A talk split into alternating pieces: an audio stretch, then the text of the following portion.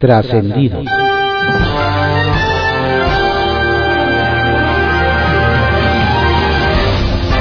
Continuamos con la audiosíntesis informativa de Adrián Ojeda Román, correspondiente a hoy, lunes 28 de marzo de 2022. Demos lectura a algunos trascendidos que se publican en periódicos capitalinos de circulación nacional. Templo Mayor, por Fray Bartolomé, que se publica en el periódico Reforma. Si no hay sorpresa, hoy la Suprema Corte estaría ordenando la liberación completa e inmediata de Laura Morán y Alejandra Cuevas, víctimas de la venganza del fiscal Alejandro Gersmanero. ¿Cuál podría ser la sorpresa? Que los cinco ministros que hace dos semanas frustraron la liberación pudieran encontrar un nuevo pretexto para darle gusto al titular de la Fiscalía General de la República. Así que habrá que poner bajo la lupa a Loreta Ortiz, Jorge Pardo, Alfredo Gutiérrez, Yasmín Esquivel y el propio ministro presidente Arturo Saldívar. ¿Saben cómo reconocer a Gerardo Peña entre todos los panistas de Tamaulipas? Es fácil. El secretario de gobierno es el único contento en medio de los pleitos internos, las fracturas, las desbandadas y hasta las traiciones dentro del pan tamaulipeco. Apenas tiene dos meses en el cargo y anda contándole a todos que breve el Congreso del Estado lo convertirá en gobernador sustituto.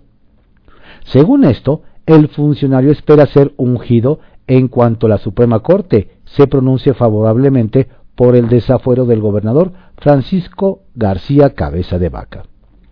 Dicen que Gerardo Peña nunca ha ganado una elección, aunque ha sido diputado local, líder del Congreso y diputado federal, siempre plurinominal. Ahora, él mismo, muy feliz, está por asumir interinamente la gobernatura mientras su jefe y el panismo, de cara a las elecciones de junio, ya no sienten lo duro, sino lo tupido. Donde también se está agitando el avispero es en Coahuila. Cosa de ver que Ricardo Mejía Verdeja pidió licencia como subsecretario federal de seguridad para promover la revocación. Pero más bien se anda promoviendo a sí mismo en ese estado, aunque las elecciones son hasta el 2023. Con todo y que tiene cerca de 20 años fuera del terruño, dicen que el funcionario morenista ya sueña con suceder al priista Miguel Riquelme como gobernador. Así que habrá que anotarlo en la lista junto con Armando Guadiana, Luis Fernando Salazar y Reyes Flores, por solo mencionar a algunos. El activismo de Mejía Verdeja es también para irle haciendo sombra al tricolor Manolo Jiménez, que cuenta con todo el apoyo de Riquelme y desde la Secretaría de Desarrollo Social coahuilense está picando piedra para llegar a la gobernatura. Que noche la de anoche en los Oscar. La ceremonia será recordada por dos bofetones. Uno, el que le puso Will Smith a Chris Rock por hacer un chiste sobre su esposa.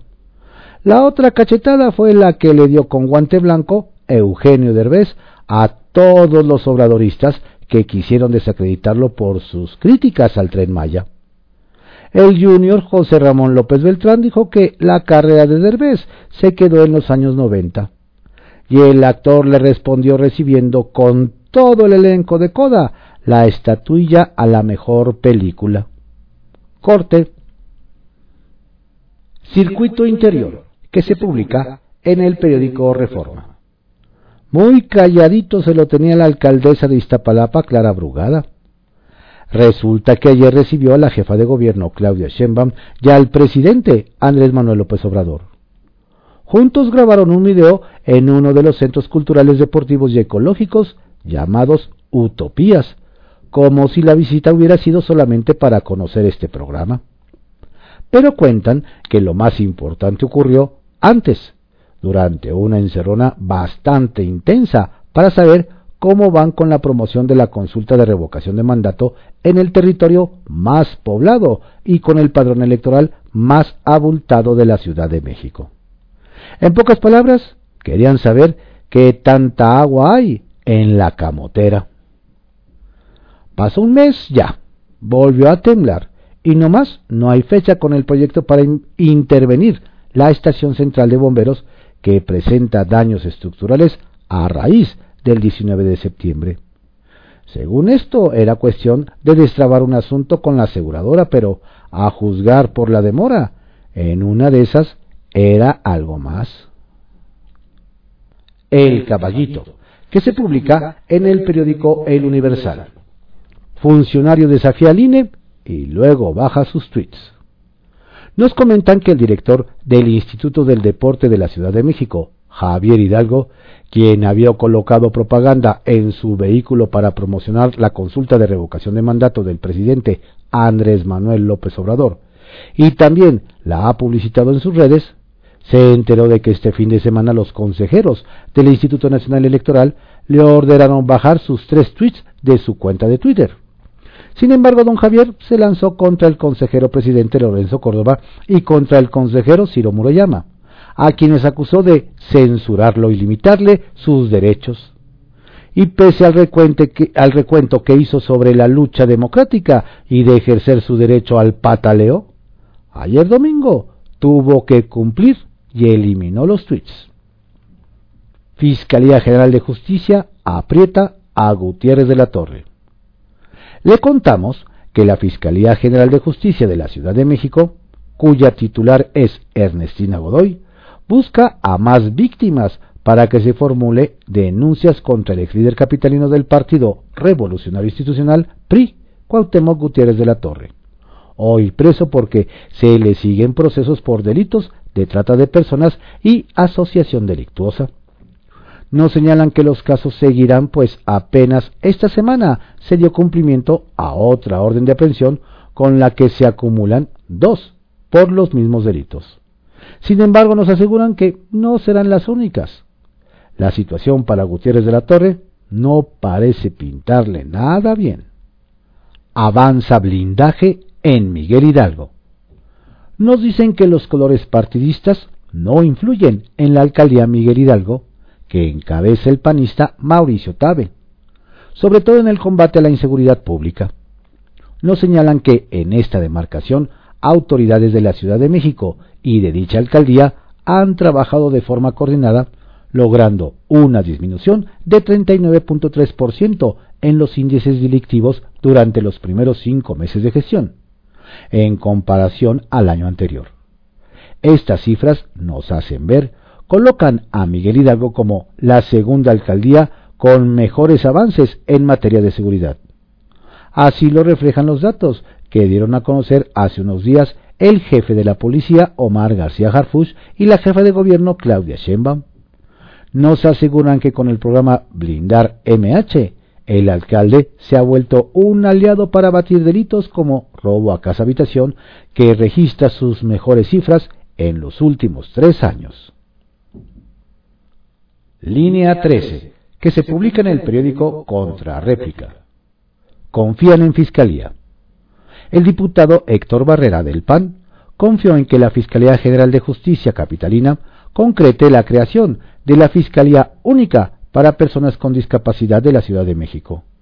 Esto a partir de la aprobación del Congreso de la Ciudad de que esa Fiscalía realice un análisis técnico financiero sobre la creación de una unidad especializada en atención a delitos en contra de personas con discapacidad. Barrera Marmolejo señaló que las y los niños con discapacidad son víctimas de alguna forma de violencia con, con frecuencia 3.7 veces mayor que los no discapacitados y 2.9 veces más en el caso de violencia sexual. Campaña sin oposición.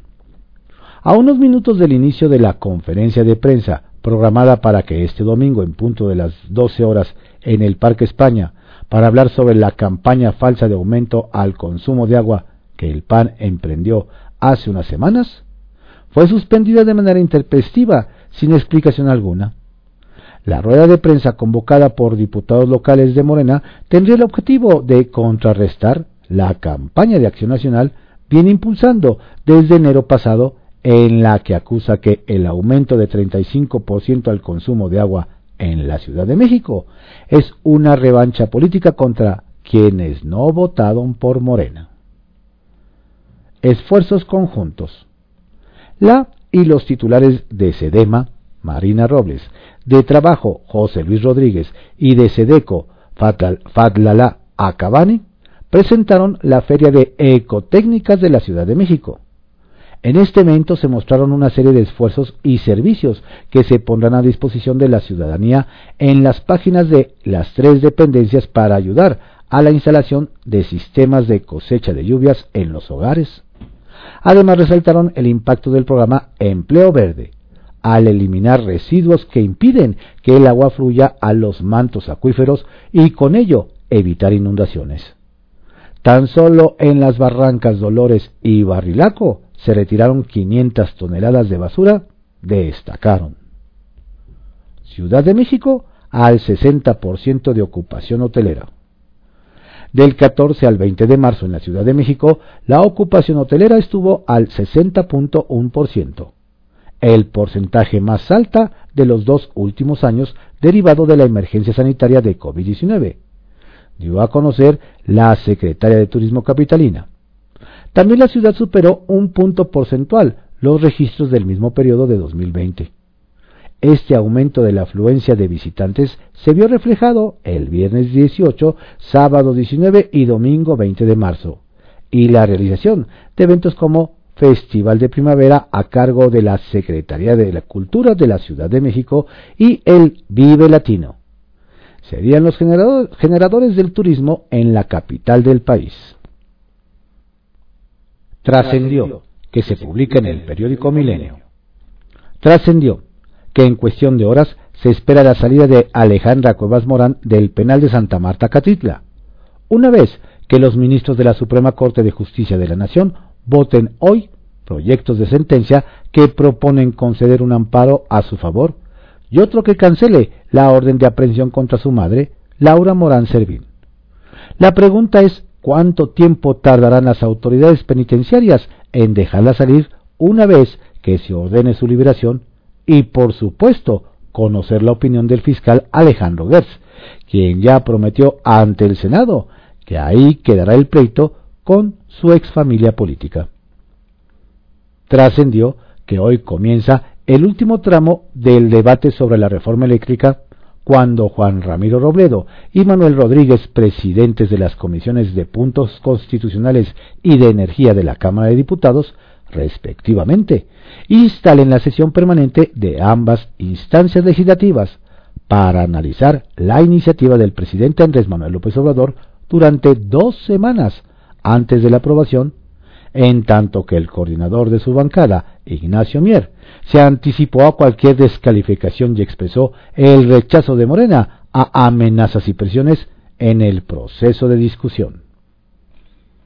Trascendió que a unos días de la consulta de revocación de mandato, el dirigente de Morena, Mario Delgado, no solo ha intensificado sus visitas a las entidades para promover los logros de la Cuarta Transformación, sino a Palacio Nacional, de donde sale muy sonriente y con el respaldo del gobierno federal, de acuerdo con varios testigos.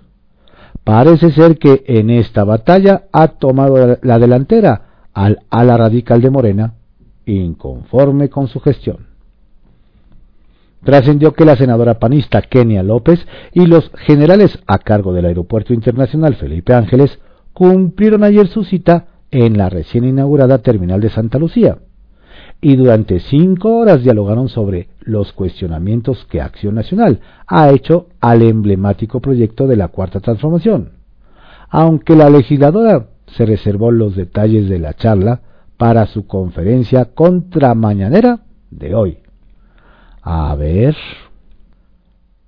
Confidencial, que se publica en el periódico El Financiero. Morena solos con la eléctrica. Nos anticipan en San Lázaro que vienen días tormentosos, que van a paralizar la de por sí poca actividad y productividad legislativa prevén que ante la advertencia de Morena de que en comisiones podrán aprobar con su mayoría simple el dictamen de la iniciativa de reforma eléctrica del presidente, PAN, PRI, MC y PRD se levantarían de la mesa si no se aceptan modificaciones y dejarían a los morenos solos con su iniciativa. admiten que no hay plena coincidencia entre las bancadas de oposición para asumir una sola postura, pero que la coalición Va por México llevará una contrapropuesta y MC otra. Adelantan que los desacuerdos en el tema eléctrico marcarán una línea divisoria para el resto de la legislatura. Se oye fuerte la advertencia. Alcanza a los guindas la disonancia. Y hablando de desacuerdos para una reforma eléctrica, al interior de la fracción de los diputados federales de Morena no hay tampoco una línea de consenso para procesar la iniciativa de AMLO. El propio presidente de la Comisión de Puntos Constitucionales, el morenista Juan Ramiro Robledo, deslizó en los pasillos de la Cámara de Diputados que hay fecha de inicio del proceso legislativo para el dictamen en comisiones, pero no hay fecha precisa para llevarla al Pleno. Lo anterior dijo porque habrá la posibilidad de que participen todos los diputados de todos los partidos que aporten, que objeten cualquier aspecto del dictamen en las comisiones. Eso se ve que llevaría mucho más que dos o tres semanas. Desbandada azul en Tamaulipas. A una semana de iniciar la campaña por la gubernatura de Tamaulipas, comenzó también una desbandada de panistas inconformes con la candidatura de César el Truco Verástegui. El sábado se anunció que cinco presidentes municipales azules renunciarán al partido, pues opinan que Acción Nacional y el truco no se comprometen con el quehacer para reducir el nivel de inseguridad y de violencia que existe en el Estado. Este posicionamiento fue acompañado por una quema de gorras blanqueazules. Estas deserciones contrastan con la imagen que los panistas quieren mostrar en la campaña de supuestamente ir creciendo en las encuestas regreso al Senado, con la novedad de que el exgobernador de Baja California, Jaime Bonilla, luego de que no pudo prolongar su mandato de dos a cinco años, retomará esta semana su escaño en el Senado. No puede olvidarse que el morenista regresará en medio de acusaciones por lavado de dinero, abuso de autoridad, coalición de servidores públicos, falsedad y una denuncia por peculado de 12 mil millones de pesos. Lo positivo, como dicen en Palacio Nacional, es que el gobierno de la Cuarta Transformación no es como los gobiernos anteriores. Primor a todas luces. Los gobernadores priistas se acercan al presidente. En una semana López Obrador se reunió dos veces con Alfredo del Mazo del Estado de México y con Omar Fayad de Hidalgo. Primero fue durante la inauguración del Aeropuerto Internacional Felipe Ángeles y después durante visitas este fin de semana. El primor florece en los estados del centro del país. Expectativa por informe del GIEI. Este lunes, el grupo interdisciplinario de expertos independientes dará a conocer su, tercer informe sobre el caso Ayotzinapa. Los dos primeros informes fueron altamente críticos y puntuales sobre la actuación del gobierno de Peña Nieto. A diferencia de los anteriores, este informe se realizará en la sede principal de gobernación, lo que advierte la tesitura de su contenido. Sin embargo, queda la expectativa sobre el grado de crítica y exigencia del IEI a la actual administración, sobre todo si se toma en cuenta que a la fecha se ignoró lo sustantivo del caso, que es saber el paradero de los 43 normalistas. Sacapuntas que se publica en el periódico El Heraldo de México. Van derecho y no se quitan. Desde el recinto legislativo de San Lázaro nos hacen saber que la fracción de Morena que encabeza el poblano Ignacio Mier no quita el dedo de renglón y hará todo para que antes de llegar a Semana Santa quede aprobada la reforma eléctrica sin importar el costo político que deban pagar quienes voten a favor y quienes se opongan otra misión por cumplir. Este fin de semana, a primera hora del sábado, un grupo de ingenieros militares emprendió un viaje rumbo a Tulum, Quintana Roo, para sumarse a las obras del tren Maya, con lo que dan cumplimiento a una instrucción que giró el general Luis Crescencio Sandoval, titular de la Sedena, luego de encabezar la entrega del AIFA. rumbo a la consulta. Ayer, en su tradicional mensaje dominical, el consejero presidente del Instituto Nacional Electoral, INE, Lorenzo Córdoba, reiteró que pese a las trabas que actores políticos han puesto para la realización de la consulta sobre la revocación de mandato, va y va muy bien. Modelo a seguir. Los 22 alcaldes de la Asociación de Ciudades Capitales, que encabeza el yucateco Renan Barrera, iniciaron gestiones para recuperar recursos que perdieron del Fortaseg. Quieren convencer al gobierno federal de apoyarlos con la compra de patrullas y motos eléctricas. Ya tienen prototipos de las unidades que adquirió el alcalde de Hermosillo, Antonio Astiazarán, y que empiezan a circular este primero de abril. Aguardar silencio. Busca revertir Gabriel Cuadri las medidas cautelares que le dictó el INE por las declaraciones que significaron violencia política en razón de género, en contra de la diputada Salma Luébano. El legislador panista fue al Tribunal Electoral, pero todo indica que la justicia no está de su lado y tendrá que acatar, es decir, guardar silencio hasta que se emita un fallo final. Redes de Poder, que se publica en el periódico Reporte Índigo. El abandono del subsecretario de Seguridad. Vaya que el momento que eligió el subsecretario de Seguridad, Ricardo Mejía Verdeja, para pedir licencia, no parece nada oportuno, pues la inseguridad y la violencia en el país sigue siendo la constante. No obstante, el oriundo de Torreón, Coahuila, tiene otras prioridades, entre las que no parecen estar la tranquilidad de las familias. Mejía Verdeja se separó temporalmente de su cargo para promocionar la consulta de revocación de mandato del próximo 10 de abril. Y es que ni siquiera parece que sea por un verdadero interés democrático, sino que parece que el funcionario quiere aprovechar para placearse en Coahuila de cara a los comicios del siguiente año, aunque lo cierto es que, de momento, ni figura en la entidad. Una irresponsabilidad, y no otra cosa, lo de su subsecretario. Ideales confundidos. No deja de llamar la atención, nos comentan, la incongruencia y hasta la ironía que representa que el diputado federal de Morena, Miguel Torruco Garza, sea quien presida el Grupo de Amistad México-Estados Unidos, el segundo país emblema del capitalismo en el mundo. Si algo demostrado en sus redes sociales, en sus discursos con sus desplantes y ahora al encabezar este grupo legislativo, es que tiene la brújula perdida y no identifica claramente de qué posición ideológica es parte. Esto sucede cuando, por un puesto, se inventan actitudes y pensamientos que están fuera de la realidad, de las vivencias y de la experiencia. El exilio de Bonilla. Tras no haber logrado obtener una cartera interesante en el gobierno federal y, nos dicen, relegado por su sucesora, Marina del Pilar Ávila, ya está por la militancia guinda en Baja California, el exgobernador Jaime Bonilla se reintegra al Senado a partir de esta semana. Después de tres años ausentes de la Cámara Alta, habrá que ver con qué objetivos llega, pues vaya que los equilibrios de poder en la bancada de Morena han cambiado desde el 2019 que pidió licencia. ¿O será que solo fue un exilio para los dos últimos años de la legislatura?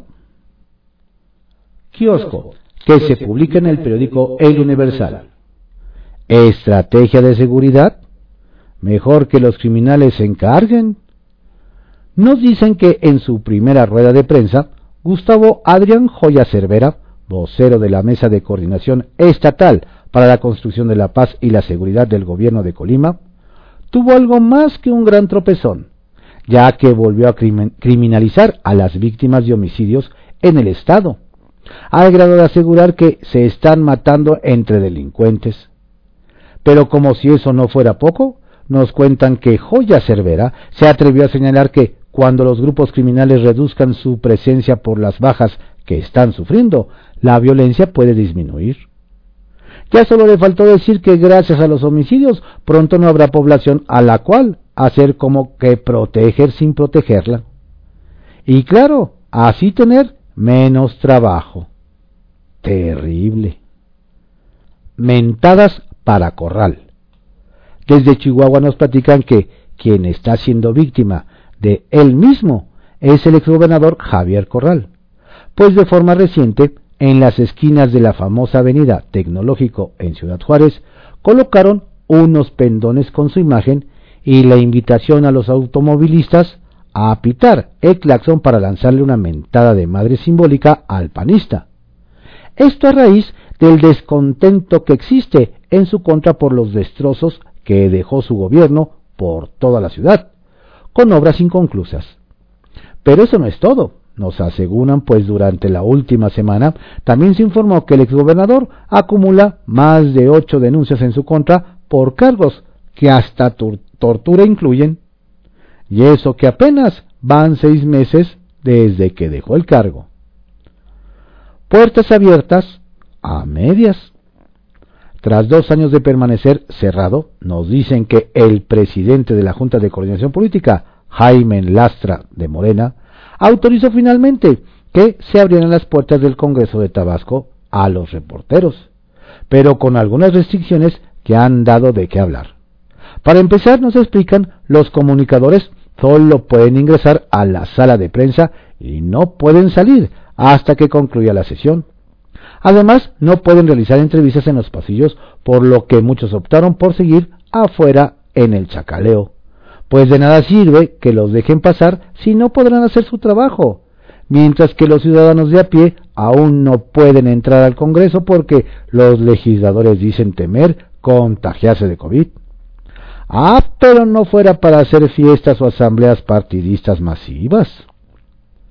Y los morenistas del chongo donde ya están cantados abiertamente los pleitos electorales, nos aseguran, es en Morena de Durango, principalmente en el municipio de Gómez Palacio, donde a semanas de que arranque oficialmente la lucha entre candidatos, los militantes guindas se traen un pleito tremendo, porque el grupo que encabeza el diputado federal con licencia Omar Castañeda está tratando a toda costa de tumbar a la favorita Betsabe Martínez, argumentando que no acredita la residencia, mientras que ella y sus cercanos se defienden.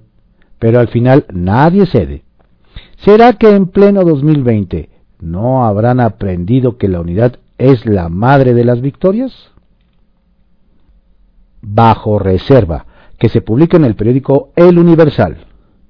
México en el banquillo de los derechos humanos se esperan noticias importantes en materia de derechos humanos para México. Hoy se presentan dos informes relevantes. En Ginebra, Suiza, el Comité de la ONU contra las desapariciones forzadas que visitó nuestro país el año pasado harán público su informe en el que destacará la impunidad que prevalece en México, con una cifra de más de 99 mil personas desaparecidas.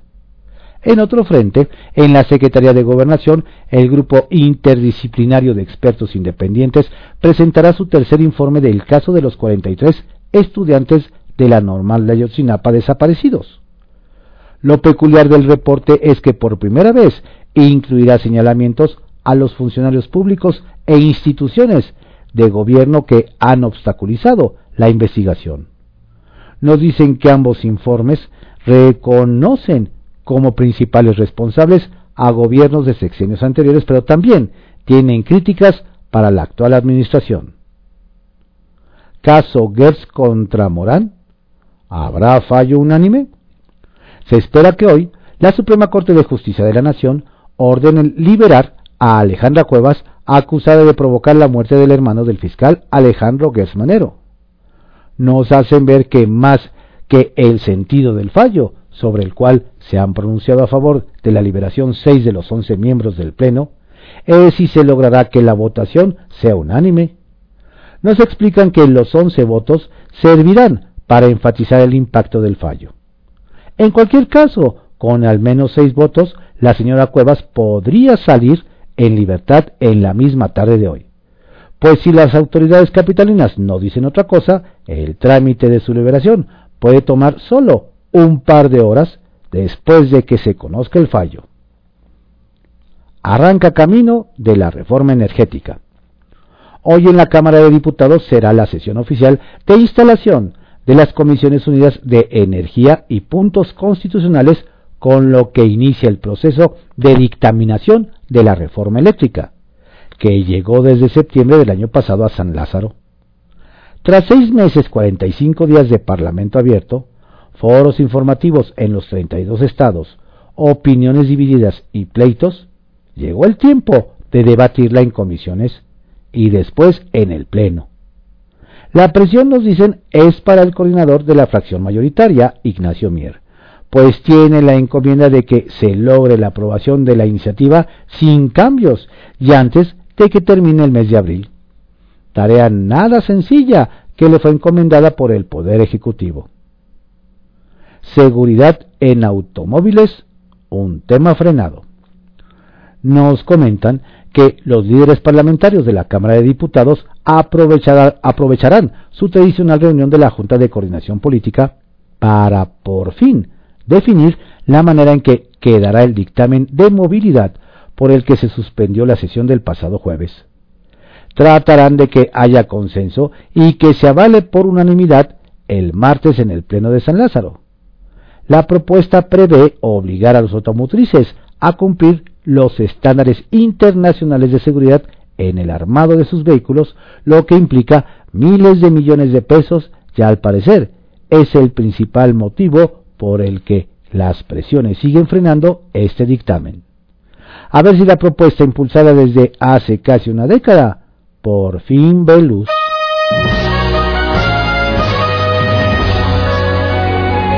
Estos fueron algunos trascendidos que se publican en periódicos de circulación nacional en la audiosíntesis informativa de Adrián Ojeda Román, correspondiente a hoy, lunes 28 de marzo de 2022.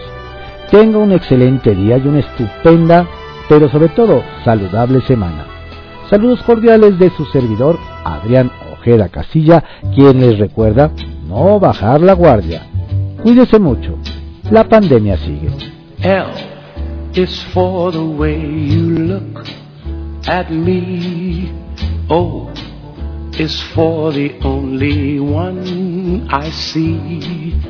V is very, very extraordinary. E is even more than anyone that you adore can love, is all that I can give to you. Love is more than just a game for two. Two in love can make it. Take my heart and please don't break it. Love was made for me and you.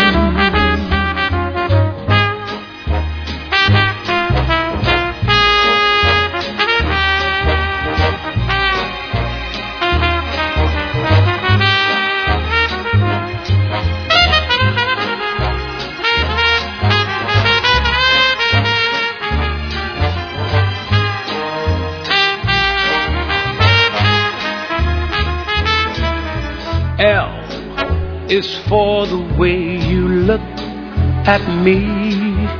Oh, o is for the only one I see. V is very, very extraordinary. E is even more than anyone that you adore can love. Is all that I can give to you.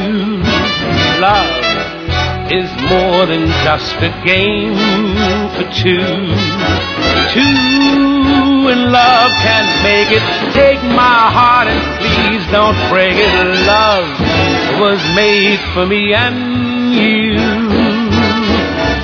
Love was made for me and you. Love was made for me and you.